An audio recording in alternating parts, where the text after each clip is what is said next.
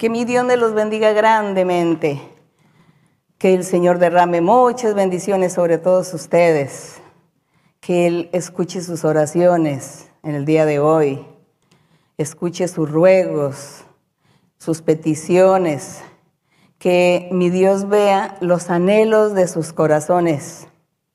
Que mi Señor esté muy cerca de ustedes, escuchándolos, viéndolos allí ustedes reverentes, poniendo atención a la enseñanza, porque hoy vamos a leer un capítulo de la Biblia, pero lo vamos a leer con todo nuestro corazón para engrandecer el nombre de nuestro Dios, para honrarle al Señor y para decirle al Señor cuánto lo amamos y cuánto deseamos conocerle y seguir sus caminos, para que Él se agrade en todo lo que nosotros hacemos para Él, porque lo vamos a hacer con todo nuestro corazón y con toda nuestra alma. Así que ustedes pueden sentarse, pueden ubicarse en sus lugares y vamos a abrir el himnario en, en el himno 223, 233, disculpen, himno 233 que titula mi fe espera en ti, Señor. Entonces vamos a cantar este himno así, con mucha alegría, para nuestro Dios. Mi fe espera en ti, Cordero, quien por mí fuiste a la cruz.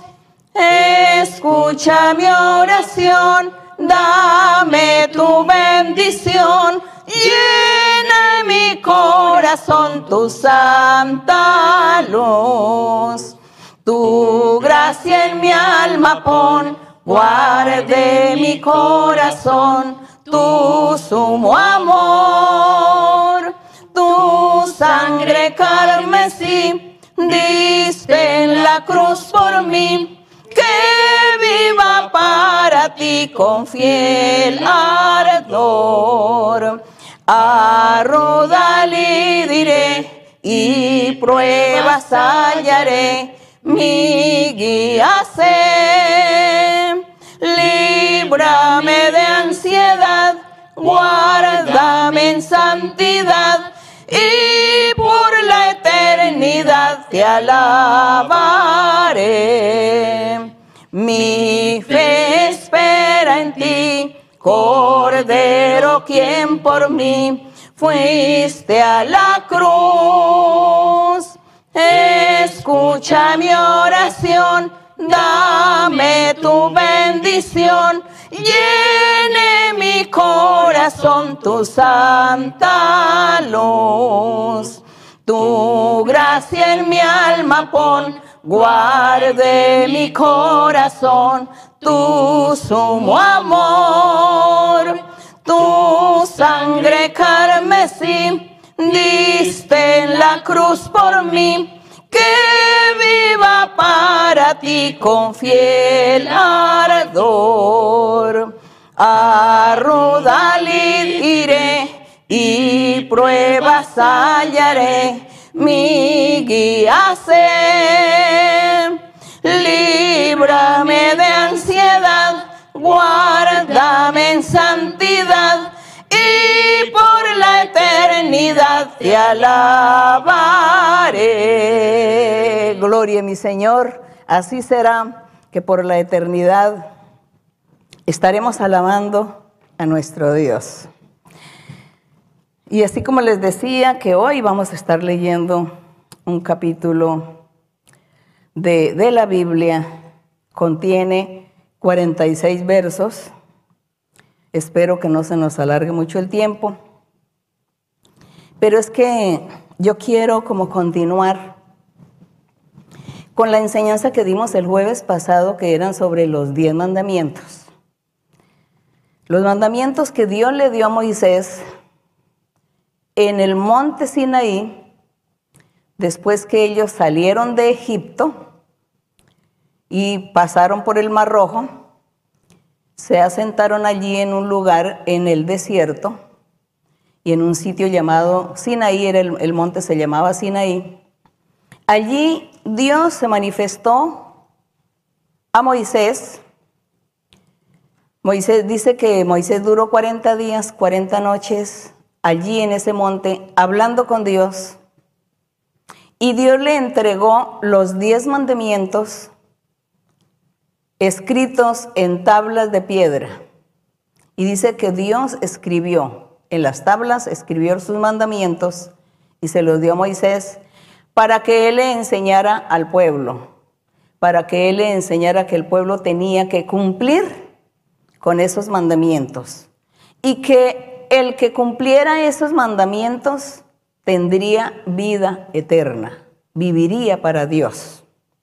Todos los que cumplieran o hicieran esos mandamientos del Señor tendrían la vida, la felicidad, la paz.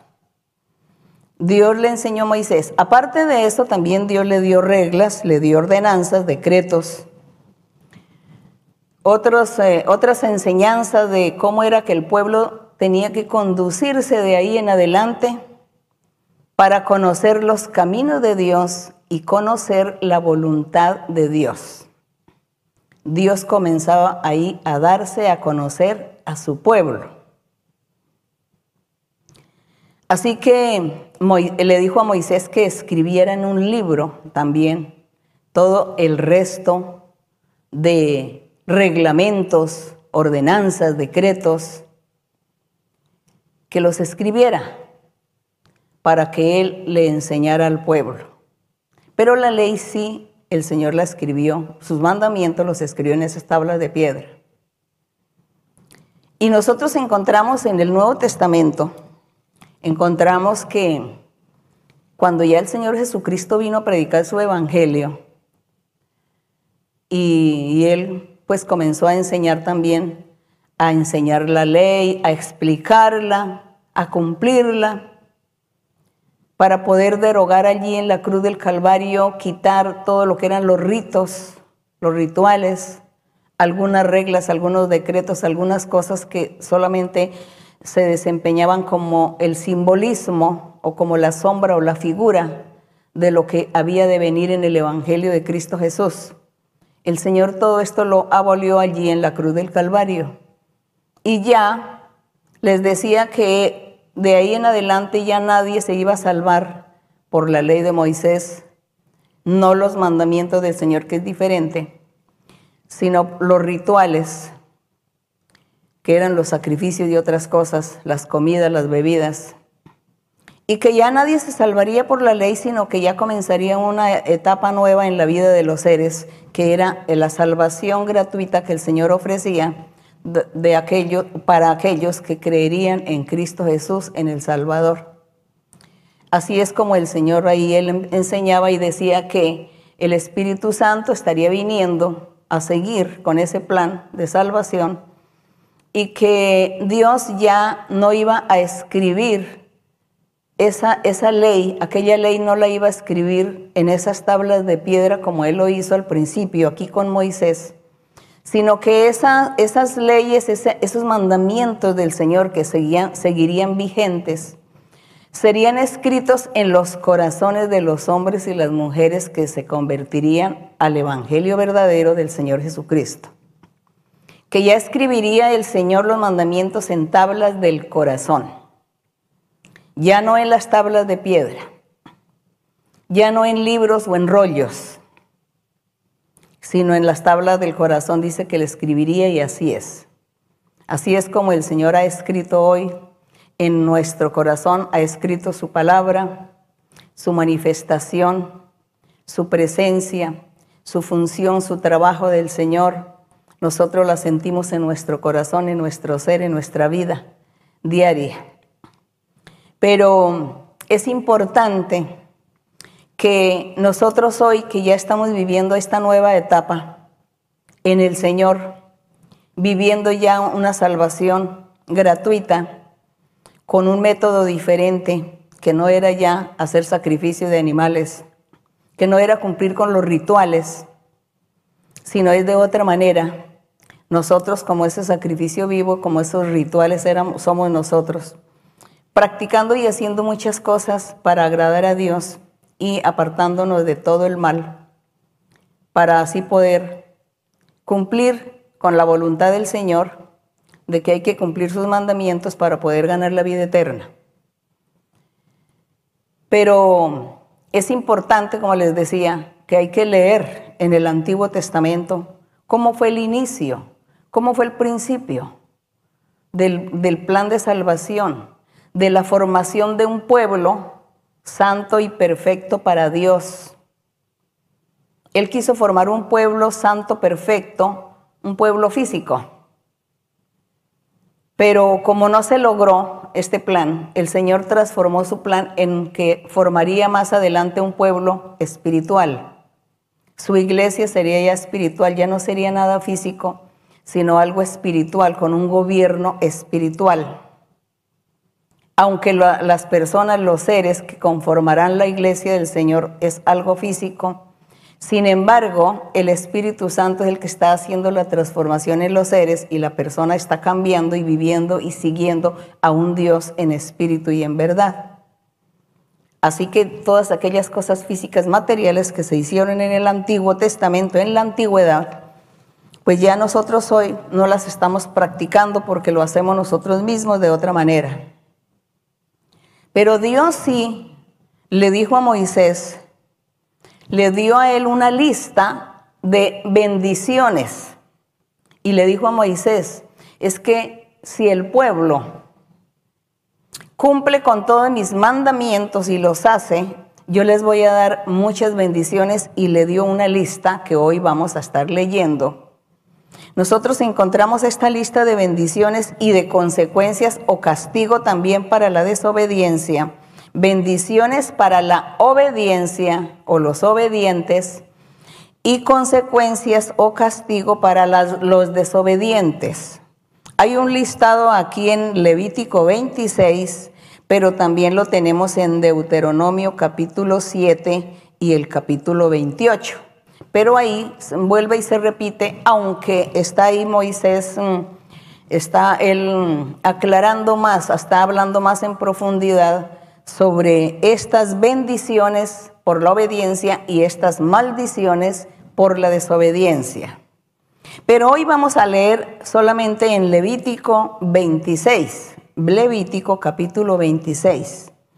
Ya ustedes si desean, después cuando saquen tiempo para leer la Biblia, entonces ya ustedes leen en Deuteronomio capítulo 7 y Deuteronomio capítulo 28. Ya ustedes leen para que refuercen lo que hoy van a aprender. O no aprender tanto, sino es bien a repasar, porque ya ustedes lo han leído, lo han visto, lo han oído, se ha enseñado, pero hoy vamos a repasar estos capítulos sobre las bendiciones que Dios le iba a dar a los obedientes. Y hoy y leamos primero las bendiciones y después leemos las maldiciones o el castigo, que no nos va a gustar mucho. Pero hay que ser realistas y tenemos que aprender y tenemos que ser conscientes de lo que Dios puso en nuestras manos, en nuestra presencia, desde aquella época, desde la época de Moisés. Dios dio su, palabra, sus mandamientos, sus órdenes, y nosotros hasta el día de hoy tenemos que cumplir esos mandamientos del Señor. Los mandamientos del Señor no fueron quitados en la cruz del Calvario, siguieron vigentes. El Señor Jesucristo enfatizó en que decía, si me amáis, guardad mis mandamientos. Y él le preguntó a un joven, le dice él, ¿qué voy a hacer para tener la vida eterna? Y él le dice, guarda los mandamientos. ¿Lo sabes? Dice, sí, yo me los sé de memoria. Y se los enumeró. Y el Señor le dijo, muy bien, sabes los mandamientos, pero te falta uno, que cumplas, que no seas ambicioso y que, y que compartas con los pobres porque tú eres muy rico y tiene mucha riqueza. Entonces, ¿por qué no compartes con los pobres? Porque no eres dadivoso, generoso Comparta, no seas egoísta o avaro o ambicioso. Eso te falta. Eso le dijo el Señor. Así que el Señor estuvo siempre enseñando los mandamientos del Señor. Y hoy en día nosotros podemos cumplir los mandamientos del Señor con más facilidad porque tenemos el Espíritu Santo que nos ayuda. Muy bien, entonces aquí en Levítico 26, una vez que Dios allí en el Sinaí le dio a Moisés, en las tablas de piedra le dio los diez mandamientos, que fue lo que vimos el jueves pasado. También el Señor en esos 40 días y 40 noches que Moisés estuvo ahí en, en, el monte hablando con el Señor, el Señor le dijo, escribe en un libro todo lo que te voy a decir. Y Dios le hablaba y le dictaba y Moisés escribía. Y fuera de eso que Dios le dio a Moisés muchas revelaciones. Y le dio las revelaciones de todas las cosas que pasaron desde el principio, desde cuando Dios hizo a Adán y a Eva. Entonces Dios le reveló todo eso a Moisés, por eso es que existen estos libros que se llaman Pentateuco, dice que son la narración de lo que Moisés contó, de lo que Dios le reveló. Entonces eh, Dios le dice a Moisés allí en el monte, le dice, escribe en un libro, y le dice, voy a, a dictarte a ti las bendiciones de la obediencia del pueblo. El pueblo tiene que obedecerme. Y para los que me obedezcan y se sometan y cumplan mis mandamientos, entonces les, les dice en el verso 1, dice, les dice el Señor, no haréis para vosotros ídolos, le estaba diciendo Dios a Moisés, dígale al pueblo que para ellos no vayan a hacer ídolos, ni escultura, ni os levantaréis estatua ni pondréis en vuestra tierra piedra pintada para inclinaros a ella, porque yo soy Jehová vuestro Dios. Es un Dios en espíritu. Dios es espíritu. Y Él no necesita que le hagan un ídolo o escultura para honrarla o venerarla y decir, Tú eres mi Dios, eres aquel en el que yo confío. Él lo prohíbe aquí. Dios prohíbe estas cosas. Algunos dirán, pero es que nuestras esculturas o nuestras estatuas o nuestras pinturas son alusivas a santos y santas a San Mateo, a San Lorenzo, a San Fermín, Santa Catalina, Santa María, a todas las santas. Entonces dice la gente, dice, sí, es a ellos. Yo no estoy diciendo que esa estatua o ese ídolo es Dios. Yo estoy diciendo que es San Sebastián, San Isidro, Santa Isidora o la Virgen de, de tal nación, de X nación, o la Virgen de la Peña, o la Virgen que aparece en las lagunas. Yo, yo estoy diciendo es que esos personajes me han hecho milagros, entonces dice la gente. Como esos personajes me han hecho milagros, entonces yo les hice una estatua, o hacen estatuas, hacen ídolos, esculturas, y nosotros los honramos nosotros creemos en ellos y nos arrodillamos y, bueno, y, rezamos o hacemos oraciones y les pedimos. Dice eso la gente.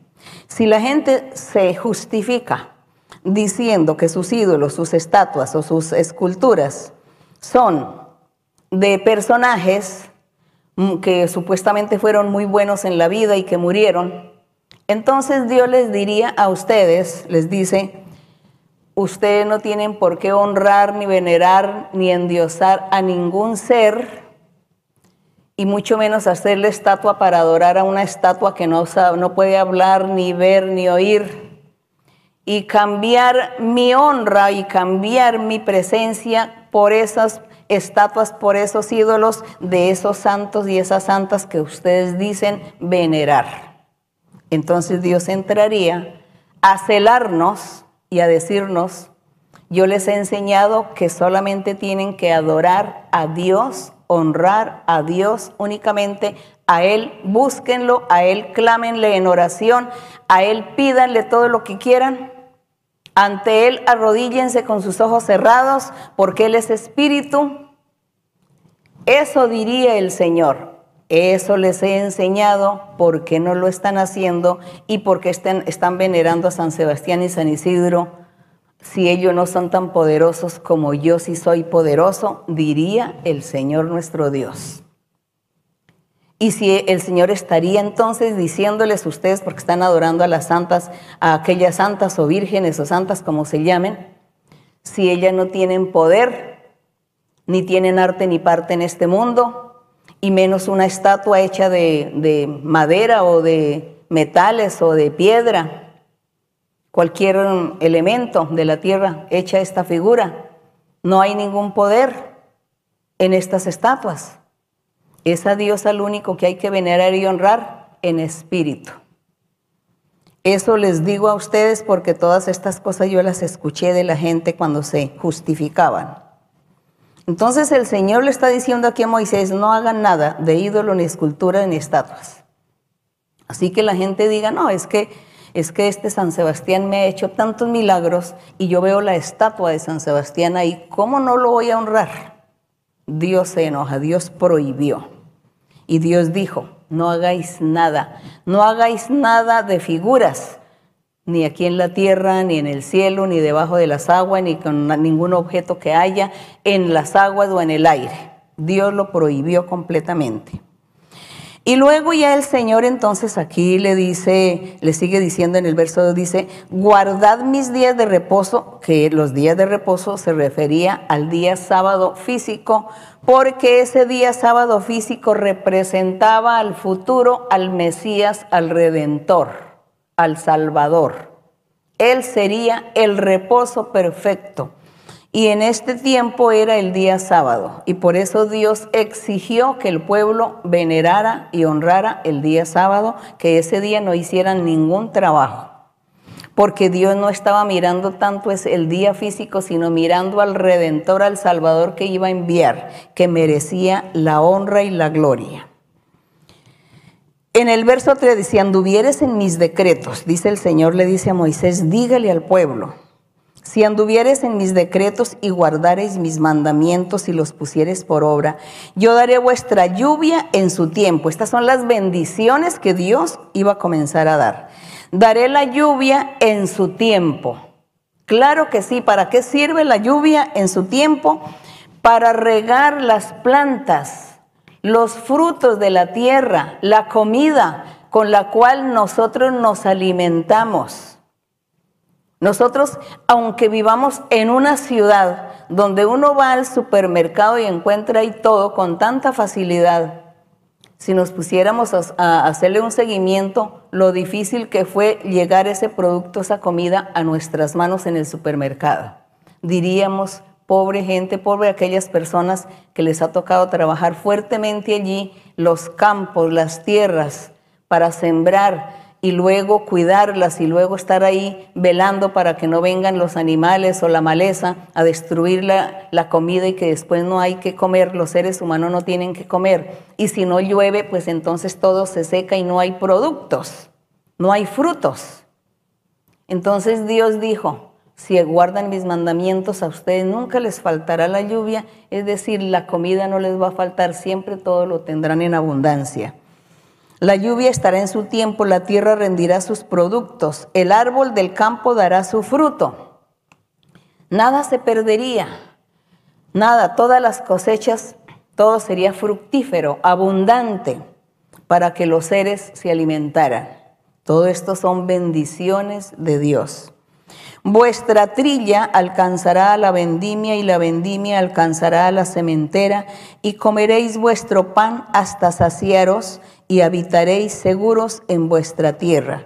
Hablando el Señor de la abundancia de la siembra, la abundancia de las cosechas, la abundancia de los frutos que se recogían, la abundancia y también dice que estaría, estaría el pueblo saciándose, alimentándose sobremanera eh, con todos estos productos porque la tierra estaría dando buenos frutos y nadie iba a sufrir necesidades, nadie iba a sufrir ni hambre ni sed.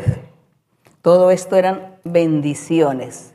Y son bendiciones hasta el día de hoy también, porque el día de hoy también necesitamos la lluvia a tiempo, en su época a tiempo. Mire que cuando a veces las fuerzas de la naturaleza se, salen de su, de su cauce o de su límite y llueve en época que no debe llover, se dañan las cosechas, se daña la comida, los frutos se dañan. Entonces Dios tenía razón. Las bendiciones en ese tiempo hoy también nosotros las estamos disfrutando. El verso 6, yo daré paz en la tierra y dormiréis y no habrá quien os espante y haré quitar de vuestra tierra las malas bestias y la espada no pasará por vuestro país, es decir, la guerra. La guerra no pasará por vuestro país. Estas bendiciones o estas promesas Dios se las estaba haciendo a su pueblo Israel que estaban allí en el desierto y habían salido de Egipto por mano de Moisés. Y luego en el verso 7 seguimos con las bendiciones. Perseguiréis a vuestros enemigos y caerán a espada delante de vosotros. Los enemigos, dice. Ustedes van a perseguir a sus enemigos y ellos van a ser derrotados. Bendición de Dios para el pueblo, porque Dios les estaba diciendo, tienen que cumplir mis mandamientos. El verso 8. Cinco de vosotros perseguirán a cien y cien de vosotros perseguirán a diez, a diez mil, y vuestros enemigos caerán a filo de espada delante de vosotros. Dando a entender que en esa guerra con sus enemigos, sus enemigos podrían tener diez mil soldados y que el pueblo podría tener por ahí cien soldados, pero que el, lo que iban a hacer en la batalla, en la pelea, el Dios iba a estar con ellos y de tal manera que era como si fuera al contrario que los poquitos iban a ser la cantidad, el pueblo, aquellos que estaban haciendo la voluntad de Dios, a aquellos a quienes recaía la promesa de bendición, dice que ellos serían una multitud y estarían venciendo a los enemigos, así ellos fueran mucho mayor en número. Y el verso 9, porque yo me volveré a vosotros y os haré crecer y os multiplicaré y afirmaré mi pacto con vosotros Comeréis lo añejo de mucho tiempo y pondréis fuera lo añejo para guardar lo nuevo, dando a entender que podían comer la comida que ya estuviera mucho tiempo. Hoy en día ya no se puede la comer una comida que ya tenga, esté fuera de vencimiento, que ya se haya vencido el plazo para consumirla. Entonces hay que mirar el vencimiento en el producto. No, ya se venció, no sirve para comer. Si se lo come, pues le va a hacer mal en su cuerpo, se enferma. En ese tiempo era tanta la bendición de Dios que les decía, ustedes pueden comer todo lo añejo, toda la comida ya pasada de muchos meses, preparada, hecha, no les va a hacer ningún mal. Es la bendición para que esa comida no les haga daño y ustedes siempre tendrán abundancia, guardarán sus productos, su comida nunca se va a dañar, nunca se va a envejecer, nunca se va a pasar. Y todo eso es la bendición. Y así dice que comerían lo añejo de mucho tiempo. Y el 11, pondré mi morada en medio de vosotros. El Señor, otra bendición les decía, pondré mi morada en medio de vosotros. Es decir, que el Señor estaba pensando que iba a ordenarle a Moisés hacer un tabernáculo para que Dios morara en ese tabernáculo y allí los sábados iba todo el pueblo a alabar a Dios, a glorificar a Dios, y cada año el sumo sacerdote estaría hablando con Dios en ese templo, en ese tabernáculo. Ahí es donde era una bendición de Dios también. Dice, pondré mi morada en medio de vosotros, refiriéndose a su templo, a su tabernáculo. Dice el 12, andaré entre vosotros y yo seré vuestro Dios y vosotros seréis mi pueblo. Mire qué bendición tan hermosa les dice, andaré entre vosotros. Estaba Dios con ellos. Y yo seré vuestro Dios, vosotros seréis mi pueblo pero ellos no disfrutaron esta bendición. Nosotros estamos aquí leyendo las bendiciones, las bendiciones por la obediencia, pero ellos no disfrutaron las bendiciones. Podemos decir que nosotros hoy, los que nos estamos congregando en la iglesia, que hemos conocido al Señor, que el Espíritu Santo está en medio de nosotros, nosotros sí podemos decir que Dios está andando con nosotros. Y miren que esta promesa la hizo el Señor Jesucristo cuando dijo que el Espíritu Santo dijo, estará con vosotros y será dentro de vosotros. Esa qué promesa tan hermosa. Este verso 12 no se cumplió en aquel tiempo. Esa bendición el pueblo la perdió porque se apartaron de Dios y no cumplieron los mandamientos del Señor. Pero nosotros hoy, el Señor Jesucristo sí ha permitido que se cumpla este verso 12 hoy en nuestras vidas, porque el Señor dice que su morada la pone en medio de nosotros, nosotros consideramos que Dios está morando en nuestro corazón. El Señor ha enviado su Espíritu Santo. El Señor nos da su Espíritu y el Espíritu Santo está con nosotros y está en nosotros también. Así que este verso 12, en aquella época ese, el pueblo no lo, no lo disfrutaron esta bendición. Nosotros hoy sí estamos disfrutando esta maravillosa bendición.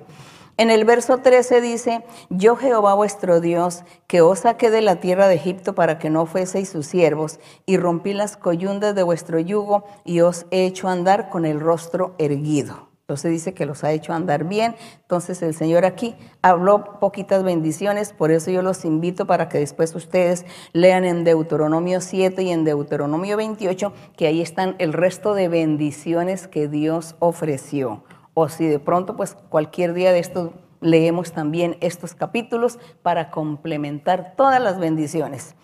Entonces, qué tristeza ahora, hermanos, qué tristeza que después que el Señor le da a Moisés la lista de las bendiciones, ahora sigue la lista de las consecuencias o el castigo para los que no cumplieran la bendición, eh, no cumplieran los mandamientos, la orden del Señor de cumplir sus mandamientos. Ahora sí vamos a estar leyendo, pero con tristeza en nuestro corazón. Y en el verso 14 dice que son las consecuencias de la desobediencia del pueblo. Dice, pero si no me oyes, ni haces todos estos mis mandamientos, es decir, los mandamientos que vimos el jueves pasado, los mandamientos de las tablas de, la, de piedra, y si desdeñareis mis decretos y vuestra alma menospreciare, desdeñar es menospreciar también, menospreciare mis estatutos, decreto y estatutos es lo mismo, no ejecutando todos mis mandamientos, es decir, no los ponen por obra, pues, en práctica, han invalidado mi pacto, dice, y estén invalidando mi pacto, yo también haré con vosotros esto, dice el Señor.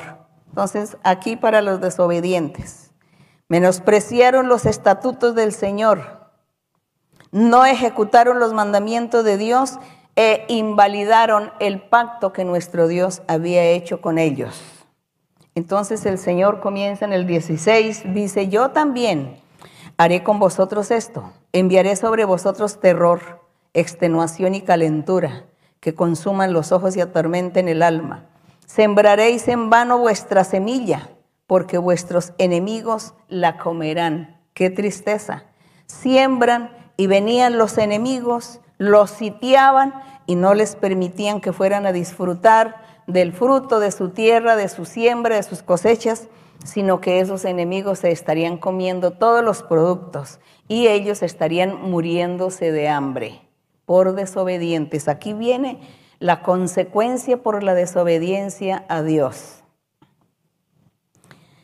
Y sepan que estas bendiciones y estas maldiciones, porque podemos decir son maldiciones también, que Dios impuso aquí, se han cumplido generación tras generación.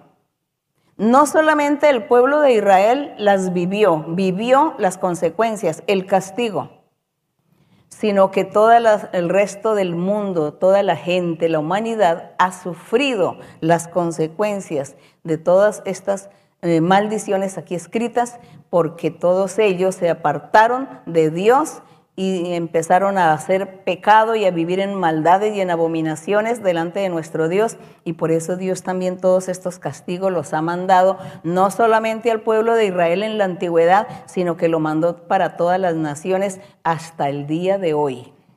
Hasta el día de hoy en el mundo, en muchos países, en muchos lugares, se sufren las consecuencias de la, de la, desobediencia y de haberse apartado de Dios, olvidado de Dios y porque no se invoca al Dios verdadero, al Creador de los cielos y la tierra, sino que está el mundo tras dioses ajenos, cada uno tiene una religión y cada uno tiene su propio Dios. Entonces, todo lo que vamos a leer aquí de castigo, ustedes se darán cuenta que lo habrán vivido o lo han visto en la gente que, ha vivido y que vive todas estas cosas, todas estas inclemencias, digámoslo así, por la desobediencia del hombre, todo este castigo, esta maldición que el Señor impartió aquí.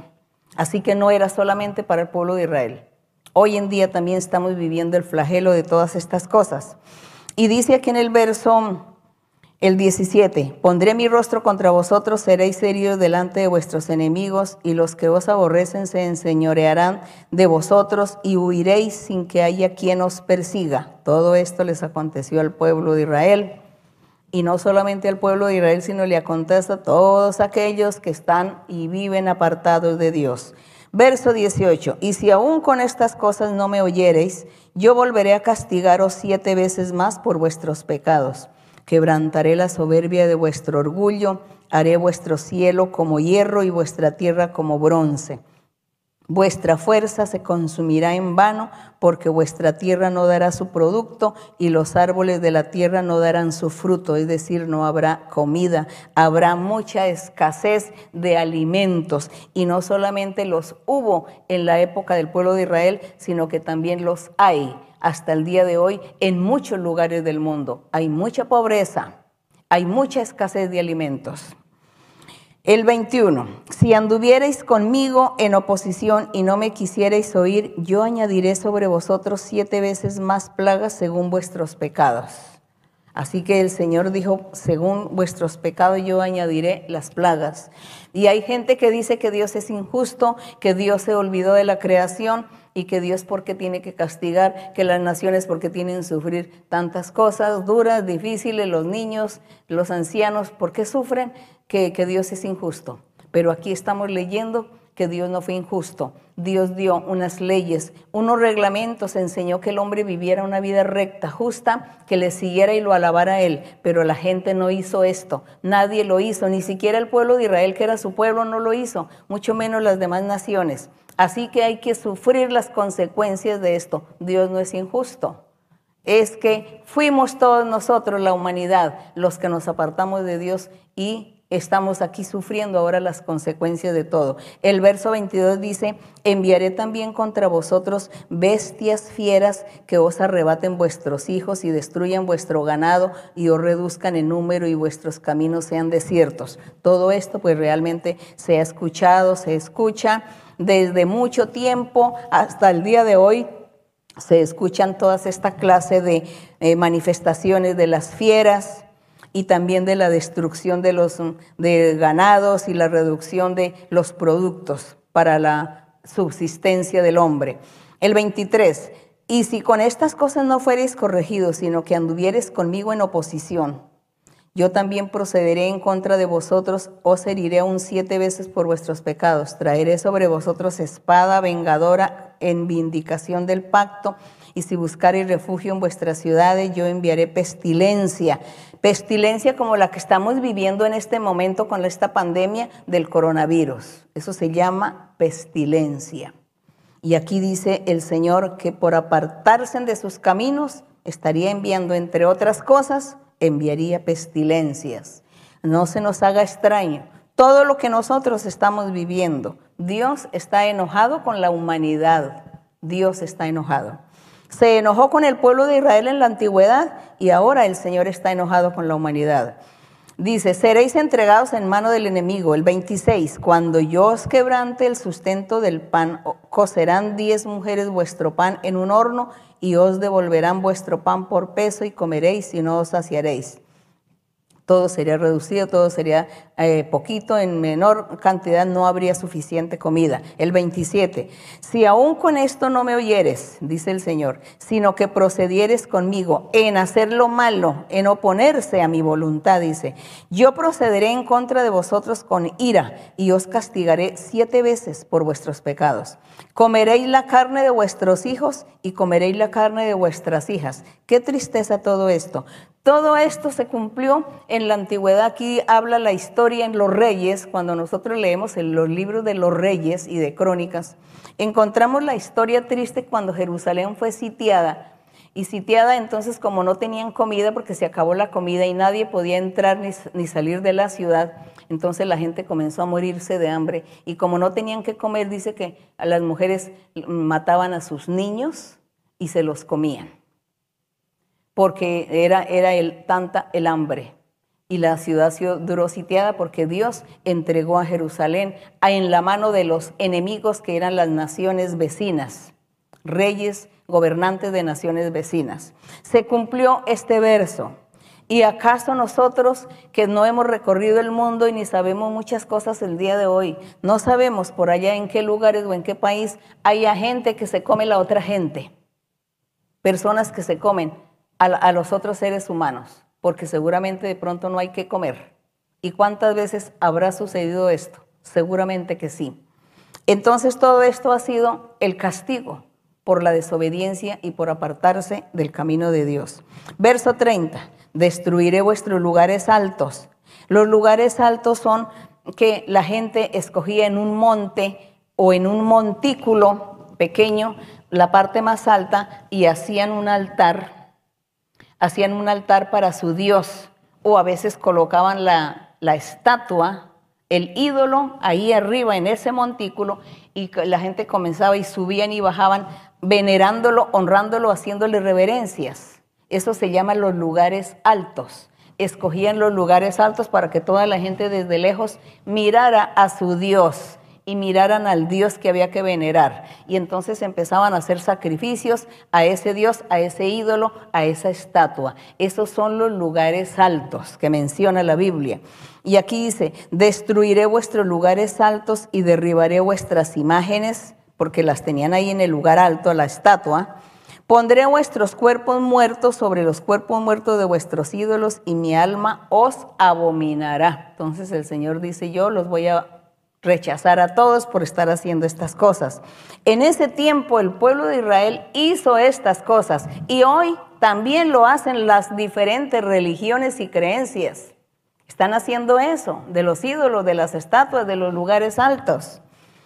El verso 31, haré desiertas vuestras ciudades y asolaré vuestros santuarios los santuarios son los mismos lugares santos porque lo forman un santuario donde la gente corre, acude a visitar ese santo o esa santa, ese ídolo, a mirar el ídolo, la estatua de, de San Nicolás, ¿no? O de San Martín. Entonces hacen la estatua en el monte alto y entonces todo el mundo viene y, eso se propaga y vienen de los pueblos vecinos, de las ciudades vecinas. Hoy en día la gente viaja, toma un avión y viaja a otro país para ir a visitar la estatua, para visitar las estatuas y, hacerles, em, honrarlas y venerarlas y hacerles muchas cosas. Eso lo hace la gente hasta el día de hoy. Dios, ¿cómo no va a estar enojado? ¿Cómo no va a estar enojado el Señor? Y asimismo la gente dice, Dios nos abandonó, Dios se olvidó de nosotros. No, fuimos nosotros los infieles con Dios. Entonces dice aquí, haré desiertas esas ciudades, vuestra ciudad, y asolaré los santuarios, y yo no voy a oler la fragancia de vuestro suave perfume. Es decir, los incienso y todos esos aromas que se usaban para agradar a Dios, para ofrecerle a Dios como sacrificio. Y entonces la gente eso se lo hace a las estatuas, le hace eso a los ídolos. Dice, y a vosotros, en el 33, os esparciré entre las naciones y desenvainaré espada en pos de vosotros. Aquí el Señor está hablando al pueblo de Israel que los iba a esparcir, a dispersar por todas las naciones y allá todos iban a ser humillados y castigados. Vuestra tierra estará asolada y desierta vuestras ciudades. Entonces la tierra, el 34, entonces la tierra gozará sus días de reposo todos los días que esté asolada, mientras vosotros estéis en la tierra de vuestros enemigos, la tierra descansará. Entonces dice el Señor que hasta la misma tierra, la parte física, estaba, se iba a cansar de los humanos, de ver el pecado y la abominación de los humanos. Dice que el Señor los iba a dispersar por allá, los iba a castigar y que la tierra iba a tener descanso. Y eso sucedió, se cumplió cuando Jerusalén fue destruida. Fue llevado un grupo a Babilonia y dice que la tierra descansó 70 años. 70 años que no había habitantes, no había nada y la tierra descansó.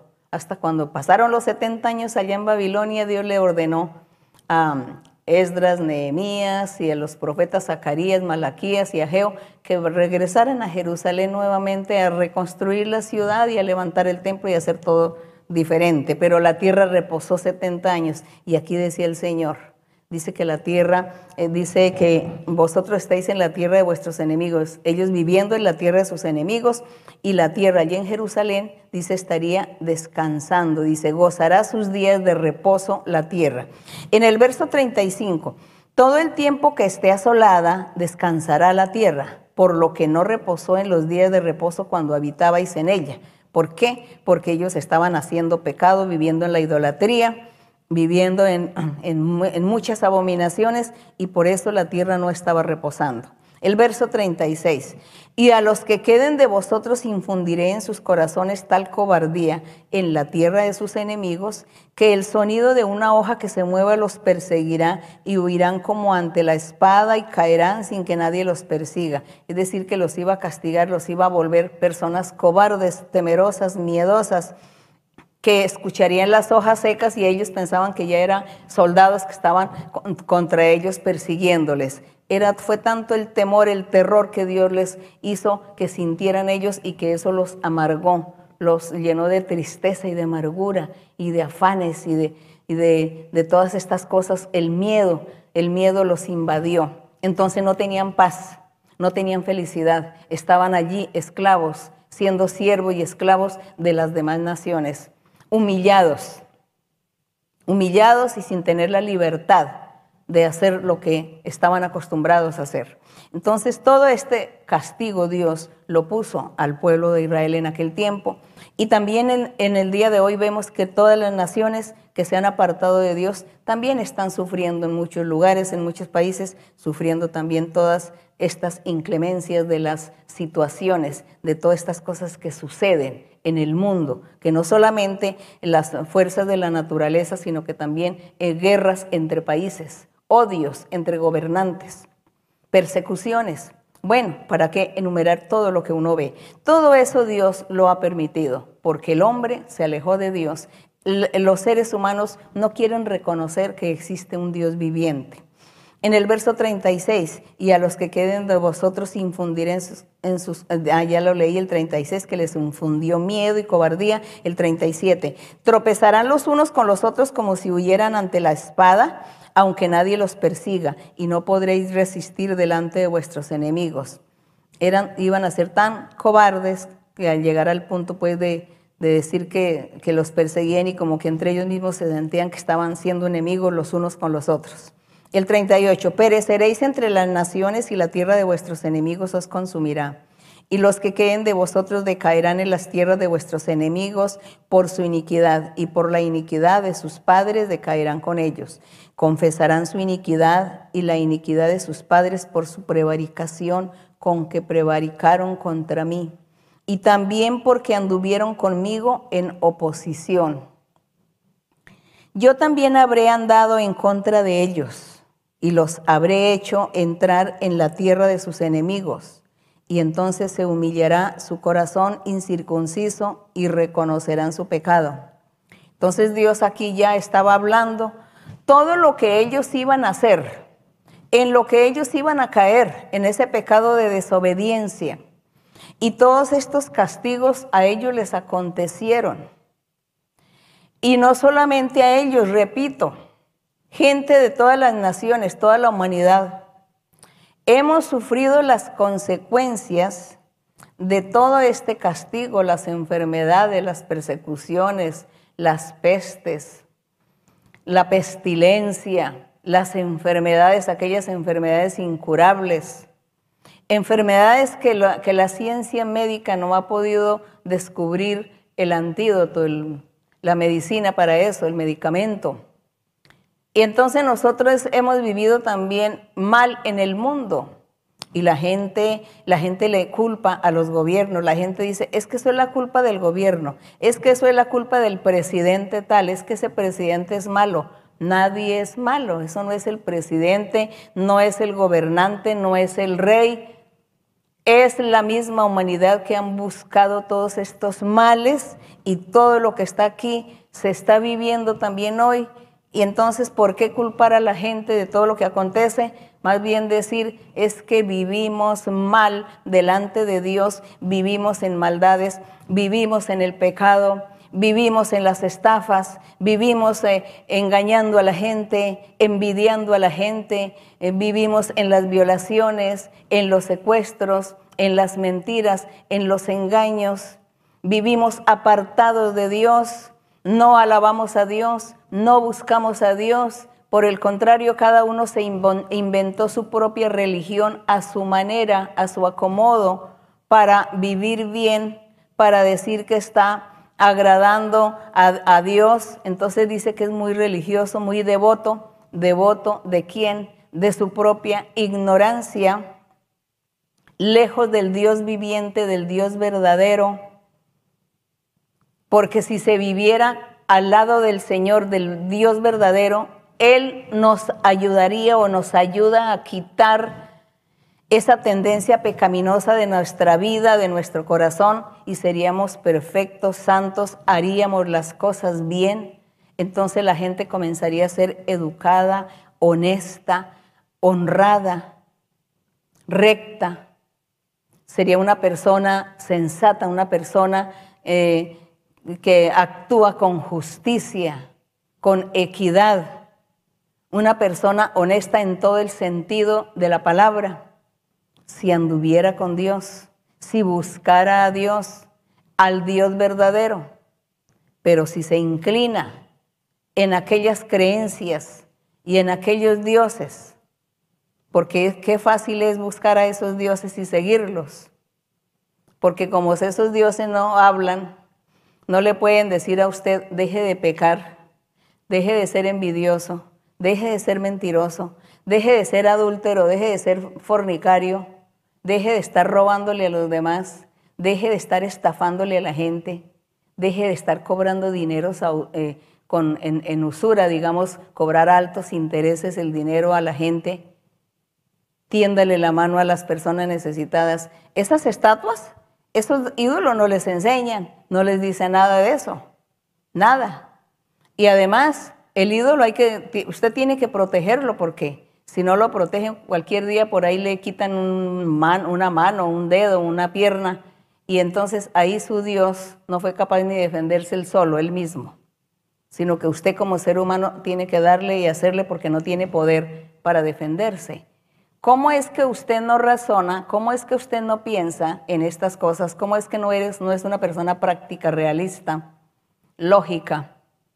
Para pensar todo esto y apartarse y decir realmente estoy en un error, realmente soy un ignorante, realmente Dios, tiene, Dios es un ser espiritual, no es materia, y mire mi vida, mire mis pecados, mire todo lo que he hecho, las maldades que hago, lo que he hecho en la vida. Por eso Dios se apartó. Por eso Dios ordena a la naturaleza que a veces no cumpla con su deber o que si llueve no, llueva en el tiempo que debe llover, sino después en el otro mes, cuando ya no se necesita la lluvia, cuando ya se secaron las, las cementeras, las comidas, los sembrados. Entonces, ¿por qué nosotros los seres humanos no, pensamos, no razonamos y no somos lógicos, pensando y no culpando que el de la culpa es el presidente o que la culpa es el rey o el gobierno o el gobernador o el primer ministro o el primer secretario que es el culpable porque no supo llevar la nación. Todos somos culpables, la humanidad es culpable. La humanidad se ha apartado de Dios. Pero yo sí les invito que conozcan a ese Dios verdadero, que conozcan a ese Dios en espíritu y en verdad que gobierna todo el universo y todo el globo terráqueo. Y que no es solamente ese Dios que antiguamente era solamente el Dios del pueblo de Israel.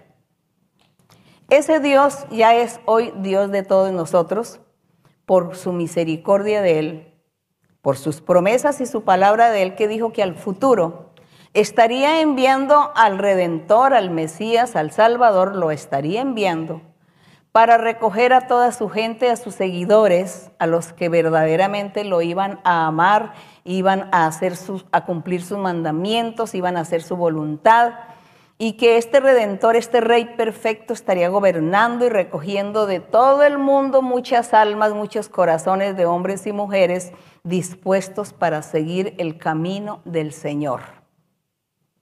Esa fue la promesa maravillosa y ese fue ese plan divino y el Señor Jesucristo vino a realizar ese plan, a reconciliar, a reconciliar a los seres humanos con Dios. Porque Dios se había apartado. Aquí Él se apartó del pueblo de Israel y lo dejó solo, porque el pueblo no obedeció sus mandamientos, sino que se volvieron idólatras. Y cuando vino el Mesías, el Redentor, se interpuso y le dijo al Padre, hay que darle otra oportunidad a esta humanidad, a esta gente, hay que darle una oportunidad. Me voy a encargar, yo me comprometo en salvarlos, en cambiarlos, cambiarles su corazón, mudarles a un corazón nuevo que se conviertan a ti, que te alaben, que te busquen, que no pequen. Yo me voy a encargar, Padre, le dijo el Señor, y así hicieron su compromiso, su pacto, y por eso el Señor tuvo que sufrir, porque Él se convirtió en un ser humano para poder realizar esta obra maravillosa. Y Él sufrió las consecuencias de todo lo que sufre un ser humano, y allí en la cruz del Calvario, en ese maravilloso pacto, el Señor comienza a transformar vidas porque envía el Espíritu Santo y el Espíritu Santo comienza a transformar los corazones, a cambiar el pensamiento de los hombres y las mujeres, a que vivan una vida nueva, una vida recta delante del Señor. Es así como el Señor Jesucristo hace esa obra maravillosa. Cumple los mandamientos, cumple con toda la ley de Moisés, para poder derogarla allí en la cruz del Calvario y decirle a la gente, ustedes de ahora en adelante ya no se van a salvar por la ley de Moisés, sino que se van a salvar es creyendo en mí porque yo me voy a encargar de darles vida nueva a ustedes. Les voy a perdonar los pecados y les voy a dar que se conviertan en hombre nuevo y en mujer nueva. Y que así pueda lograr ganar la vida eterna. Ese es el trabajo, esa fue la función del Señor. Por eso nosotros hoy que somos iglesia, que somos la congregación, que somos la iglesia ministerial de Jesucristo Internacional, que Dios nos hizo un llamamiento hace más de 50 años y nos dijo que nos congreguemos, que Él iba a estar trayendo mucha gente y las traería Él mismo y convertiría los corazones y estaría haciendo milagros y señales y bendiciendo a la gente, dándoles paz, dando felicidad, estaría dando a conocer sus caminos, nos enseñaría su doctrina, su palabra, nos enseñaría la forma correcta para seguir y alcanzar la vida eterna. Estamos nosotros hoy disfrutando todas estas bendiciones. Todo lo estamos disfrutando. Y el Señor entonces ya Él vino a recoger gente de todo el mundo, no solamente del pueblo de Israel, que como en aquel tiempo que era solamente el pueblo de Israel. Ahora ya es gente de diferentes naciones. Aquel que esté dispuesto a oír la palabra de Dios y aceptarla y a seguir el camino del Señor, el Señor con su amor, con su misericordia lo atrae hacia Él y viene y dice, ven, ven a mí, a mí, ven, sígueme, sígueme. Entonces el Señor, nosotros le decimos, Señor, sí, aquí estamos. Enos aquí, Señor. Envíanos, Señor. Úsanos, Señor, para la obra evangelizadora. Danos tu mano. Llévanos de tu mano poderosa. Y esa es la obra que está haciendo el Señor ahora a nivel mundial. Él está permitiendo que sus hijos evangelicen y hablen del poder de Dios y enseñen a la gente. Por eso la Biblia, que es el libro que nos habla de Dios y que realmente es verídico, no podemos dudar de, este libro, porque todo lo que está aquí escrito Dios lo ha vivificado. Lo hemos visto hoy nosotros, Dios manifestándose, vivificando y haciendo todo lo que en el libro está escrito. Entonces no podemos dudar de él. Así que es la invitación para que ustedes lean y busquen y encuentren este camino de Dios. Encuentren lo que Dios quiere que usted haga para ganar la vida eterna y también para vivir agradándolo a Él siempre en todo. Entonces, este plan maravilloso del Redentor, de querer salvar no solamente un pueblo, sino gente de muchas naciones. Así que ya no le culpe usted a los presidentes, a los gobiernos. Cúlpese usted mismo, que por eso es que todos viven en desorden, porque todo es una cadena. El que peca es una cadena, un eslabón que se une con otro eslabón y con otro eslabón. Entonces peca y el otro peca y el otro también pecó y como todos están haciendo mal, pues todas ah, las cosas, la situación anda mal. Es un desorden, se vuelve un caos, todo. Hay necesidades, hay hambres, guerras, disturbios, eh, conflictos, batallas, revueltas, mitines. La gente no está conforme, la gente le exige a la otra gente y los otros no pueden dar nada, no tienen poder. Todos están allí incapaces de resolver asuntos, de resolver cosas, incapaces de satisfacer a la gente. Solamente Dios es el único que puede satisfacerlos. Él es el único que puede cambiar todo y hacer que todo sea perfecto. Por eso tenemos que amar a Dios, buscar a Dios, seguirlo, porque Él es el que da solución a todos los conflictos y a toda la problemática que hay en la sociedad. La problemática nadie la arregla, ningún ser humano, solo Dios. Y entonces aquí ya dice, estábamos leyendo el verso 42. El 41 dice, yo también habré andado en contra de ellos y los habré hecho entrar en la tierra de sus enemigos, entonces se humillará su corazón incircunciso y reconocerán su pecado. Entonces yo me acordaré de mi pacto con Jacob y asimismo de mi pacto con Isaac y también de mi pacto con Abraham me acordaré y haré memoria de la tierra. Este pacto que Dios hizo con Abraham y que Dios juró a Abraham, que sería padre de muchas naciones, es decir, salvaría a gente de muchas naciones. Dios lo recordó y él dijo, tengo que seguir con ese pacto.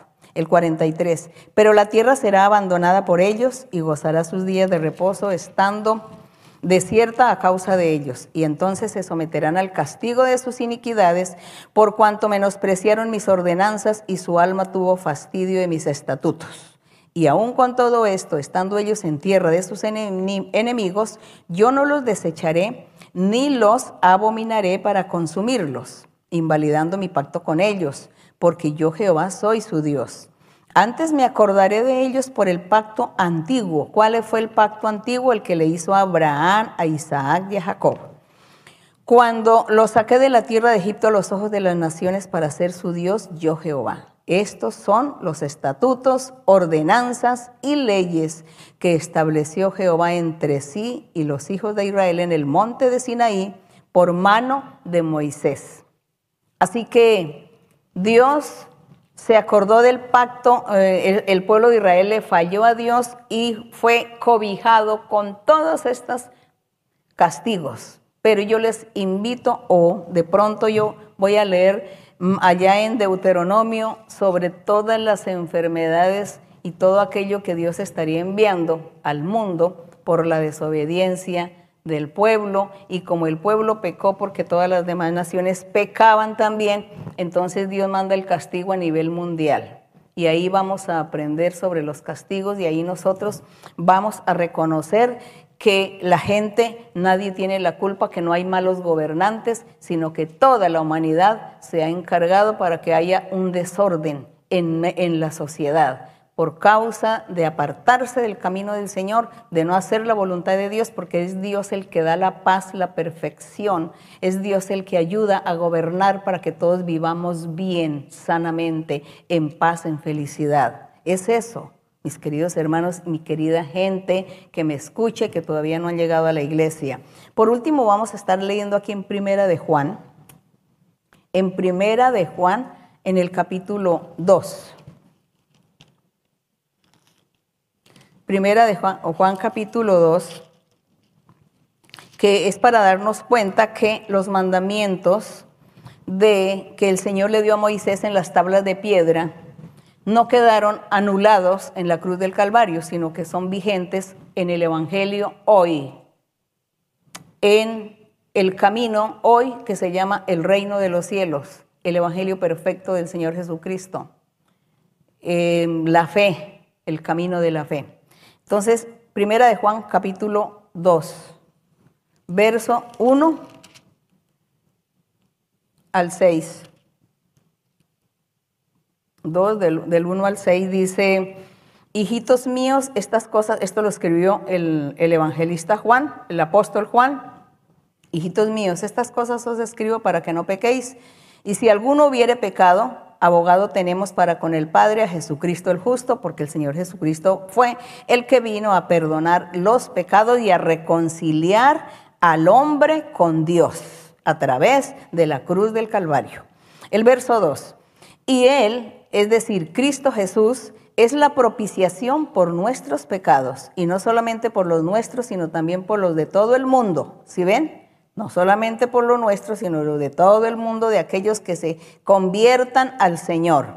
Y en esto sabemos que nosotros le conocemos y guardamos sus mandamientos. Así que los mandamientos están vigentes.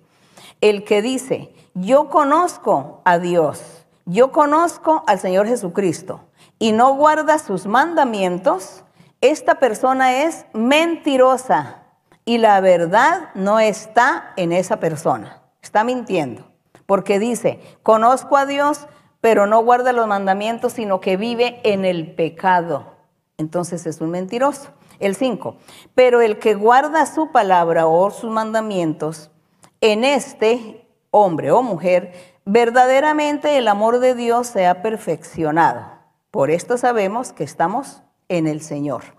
El que dice, que permanece en el Señor debe andar como Él anduvo, es decir, en santidad, sin estar pecando, sin estar ofendiendo a Dios, sin estar cometiendo abominaciones, sin apartarnos del Señor, sino estar con el Señor, será la única forma que tendremos una vida santa, recta, con la ayuda de Dios, y también será la única forma de poder tener paz en la tierra con todos nuestros gobiernos, en esta sociedad.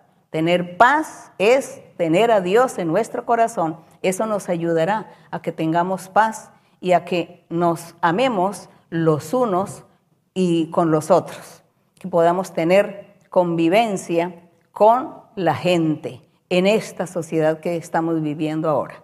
Así que nuestro Dios es el único que nos ayudará. Los mandamientos del Señor hay que cumplirlos y después leeremos, porque yo sé que ustedes van a leer, pero de pronto no van a entender, entonces empiezan a decir no entendimos. Pero yo voy a sacar tiempo para que leamos esas otras bendiciones que faltaron y esos otros castigos y eso nos va a ayudar mucho para nuestra vida espiritual, porque eso va a hacer que nosotros nos comprometamos con el Señor y le digamos al Señor, Señor, heme aquí, envíame a mí. Ven, Señor, a mi vida. Aquí estoy, Señor, aquí estoy. Estaré contigo, estarás conmigo. Es eso lo que nosotros deseamos, eso es lo que Dios quiere, que entendamos su camino, su palabra y que le amemos con todo nuestro corazón. Vamos a estar orando al Señor, bendito Dios y Padre de nuestro Señor Jesucristo, bendito Dios Todopoderoso, Dios de Moisés. Porque tú eres ese Dios poderoso que le habló a Moisés y tú le diste los mandamientos allí en el monte Sinaí y le hablaste y le enseñaste, le ordenaste que escribieran un libro, todas aquellas cosas, todos los reglamentos, los decretos, los estatutos Y todo Él lo hizo, mi Señor. Qué hermoso que todo esto quedó escrito eh, tus mandamientos, pero qué tristeza, mi Señor, que el ser humano no fue capaz de cumplir nada de estas cosas y te llevaron la contraria, hicieron todo mal, se apartaron de tus caminos y por eso tú, Señor, enviaste todo ese castigo, mi Señor, lo enviaste al mundo, lo enviaste a la humanidad. Y todos nosotros hemos sido víctimas de sufrimientos, víctimas de todas estas e inclemencias de las situaciones, de todas las cosas que han sucedido en el mundo. Y de mucha gente que hasta el día de hoy sufre hambre, desnudez, enfermedades y toda clase de males. Padre Santo, pero gracias, Padre, gracias porque tú enviaste al Salvador, al Mesías, a nuestro Redentor, a nuestro Rey, a nuestro Príncipe, lo enviaste para que Él aliviara nuestras cargas, para que Él nos ayudara a llevar esa carga y Él sufriera con nosotros las dolencias del pecado, de las consecuencias de esos pecados, Señor, de todos los sufrimientos. Y tú, mi Señor, en tu misericordia permitiste que Él viniera para que nosotros pudiéramos reconciliarnos contigo, mi Señor, o que tú te reconciliaras con nosotros porque estabas muy enojado. Gracias Señor por enviar al Salvador. Gracias por tener este Evangelio puro, perfecto. Gracias porque estamos disfrutando del reino de los cielos desde ya. Estamos disfrutando del Evangelio perfecto y queremos hacer tu voluntad, cumplir tus mandamientos, queremos agradarte y queremos también llevar mucha gente, hombres y mujeres, llevarlos al reino de los cielos. Que ellos nos escuchen y que tú nos respaldes, Señor, para poder hablarles de tu palabra y que ellos crean, se arrepientan y te busquen con todo el corazón. Gracias, mi Padre, gracias en el nombre glorioso de Jesucristo, tu Hijo amado. También te pido ahora, mi Señor, que tú extiendas tu mano sanadora, libertadora, y que tú cortes y quites las enfermedades incurables y toda enfermedad del cuerpo, las enfermedades físicas, que sabemos que todo eso fue producto de la desobediencia, pero Señor, tu misericordia es grande tu misericordia es para siempre. Te pedimos a ti, por amor que tú has tenido con nosotros. Por tu misericordia te lo pedimos, que extiendas tu mano, que libertes y quites brujerías, hechicerías y maldiciones del diablo contra mucha gente, que tú quites enfermedades mentales, enfermedades psíquicas, enfermedades físicas, que tú rompas toda ligadura del diablo, toda cadena sea rota, destruye todo mal, Señor, da libertad, da sanidad, da paz, da alegría a cada persona, dale la felicidad. Hay muchas personas que están sufriendo, que se sienten solos, que se sienten incomprendidos, en su vida sentimental son infelices. Te pido, mi Señor, también que tú les des felicidad a todos aquellos hombres que andan solos y que quieren tener su pareja o mujeres que andan solas y quieren tener su pareja, vivir en amor y disfrutar de, de este asunto del amor. Así dicen mucha gente que quieren y que se sienten solos y que tú, Señor, eres poderoso también para otorgarle la felicidad a estas personas. Señor, que tú seas mirando y resolviendo todos los asuntos y todo lo que la gente vive y todo lo que ellos te piden a ti, mi Señor. Que tú les des alegría, felicidad, amor, comprensión en los hogares, en, las parejas, en la vida familiar. Que tú des bendición a cada uno, mi Señor. Pero que todos se acuerden de ti y que te amen, Señor, y que te busquen con todo su corazón. Gracias, mi Padre. Gracias por escuchar nuestras oraciones, nuestro clamor. Gracias, eterno Dios. Alabado y glorificado tu nombre. Gracias te damos una vez más, mi Señor, por oírnos. Gracias por mirarnos. Gracias, Padre. En el nombre glorioso de Jesucristo, tu Hijo amado. Amén. Gloria al Señor. Toma por favor mi mano, Señor. Contigo quiero ir con sangre aquí pagaste por mí, te quiero hoy servir.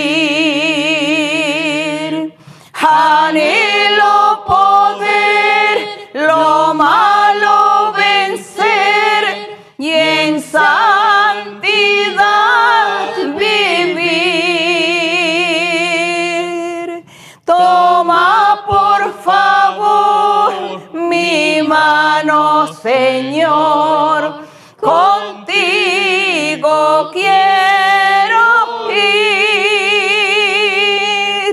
Toma por favor mi mano, Señor, contigo quiero ir. Con sangre aquí pagaste por mí.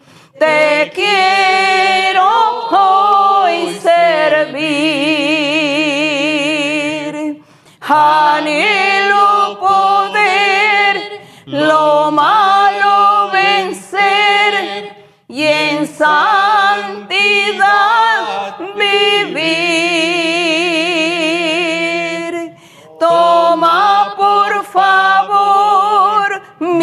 mi mano, Señor, contigo quiero ir. Gloria, mi Señor. Gracias, Padre Santo, en el nombre de Jesucristo, tu Hijo amado. Gracias, Señor. Que mi Señor me los bendiga grandemente, que mi Dios esté con ustedes y los escuche y los bendiga. Gracias. Hasta pronto.